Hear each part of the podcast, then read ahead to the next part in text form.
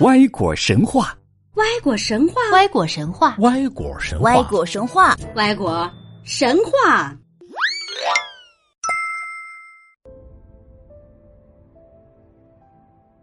昨天，咱们说到了孙悟空若拜了小雷音，取经团队将彻底消失。此时，孙悟空面对的是古往今来大臣们面临的最凶险时刻。拜了弥勒佛。会被当前的老大认为有谋反的可能，不败，以后必定遭到清算；而如果能力太强，会被未来的领导当成眼中钉，立马倒霉。可如果能力不行，现在的老大也不会重用你，同样面临着倒台清算。未来的领导啊，更不会重用你，彻底丧失前途。这猴子呀，真的是太难了。如果是我的话啊，我真的也不知道该怎么办。但是，这猴子不是我，人家上面有人呢。这时候帮助猴子出手解决这个困境的呀，是猴子真正的亲人玉皇大天尊。这一次，大天尊没有等猴子上门求援，而是听了自己亲信金头接地的汇报之后，就派了嫡系部队二十八星宿去救孙悟空。为什么说金头接地是玉帝的亲信呢？注意看。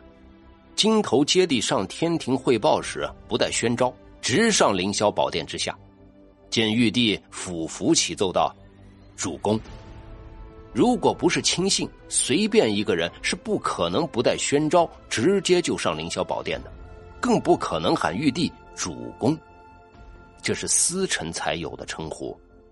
为了避免节外生枝，玉帝这次没有派和佛家关联极深的李天王哪吒，而是派了二十八星宿。”注意，是去救孙悟空，而不是去救唐僧。玉帝通过此举表示了一个明确的态度：老子的猴谁也不能动。但是玉皇大天尊给猴子的帮助也只能点到为止，因为他也不能对人家佛家的接班人这事儿啊管的太多，否则极有可能造成佛家的反弹和对抗。剩下来的难题呀，还是得孙悟空自己去解决。孙悟空接下来的这一顿输出啊，那绝对算得上是神操作呀，完美的解决了这个问题。虽然是处理佛家内部的事情，但是一上来孙悟空没有找任何跟佛家有关系的人，没有找如来，没有找观音，没有找李天王，没有找哪吒，而是找了天庭这边战斗力最强的真武荡魔天尊。因为孙悟空知道，佛家内部无论他找谁，那都是在给人家添麻烦。在逼着对方站队，东来佛祖这个未来佛也不会给任何佛家内部人的面子，如来也不可能为了他这只猴去打自己接班人的脸，找外面人是最好的选择。道魔天尊没有直接下场，孙悟空也没有强求，而是欣然接受了他派小弟的安排。孙悟空知道，与玉帝一样，荡魔天尊此时绝对不能亲自下场。荡魔的小弟来了，就已经足够表明对猴子的支持态度。荡魔的小弟被黄毛老怪请去袋子里喝茶之后，在观音的指导下，孙悟空又去找了国王师菩萨。通过原著的描述，可以知道国王师菩萨虽为菩萨，其实就是一方独立势力，相当于是佛派的子公司或者是被投资公司。与道魔天尊同样的理由。国王师菩萨也没有亲自下场，而是派了小张太子过来表态。至此，猴子完成了全部表态。首先，通过不败小雷音来表示我绝对忠诚于现在的老大和太子，保持距离；其次，通过外部救援的操作来表达我猴子是非常有本事的。我上面有总公司的支持，有合作伙伴的支持，有下面分公司的支持。这些能力和资源不仅对现在的老大，还是未来的老大都有很大的价值。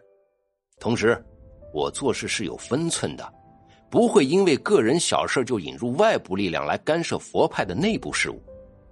第三，通过不找佛派内部的势力来表达我外部人脉虽广，但是唯独没有在佛派内部拉帮结派搞小团体。这猴子见到弥勒佛之后，立马下拜，又表达了礼节性的服从。未来太子上位，我一定也尽心尽力。最后，他一边允许弥勒佛在他手里许下了一个镜子，双方达成默契，一边转头就把小雷音砸了个稀巴烂，把其中的小妖全部斩杀，来表示自己的原则、底线以及斩妖除魔的决心。小雷音危机至此完美解决。另外呀，其中有一个很小的细节也值得玩味。当年金银角的葫芦以及太上老君的金刚镯，这猴子都曾经想要过据为己有，而东来佛祖的金挠被他敲碎之后，碎金却恭恭敬敬的放在了莲台之上。你们说，他又在向东来佛祖表达什么意思呢？好了，我们明天见。有一些故事经典传承，百听不厌；有一种分析见解独特，意想不到；有一种聆听恍然大悟，醍醐灌顶。更多精彩内容尽在歪果神话，我们等你哦。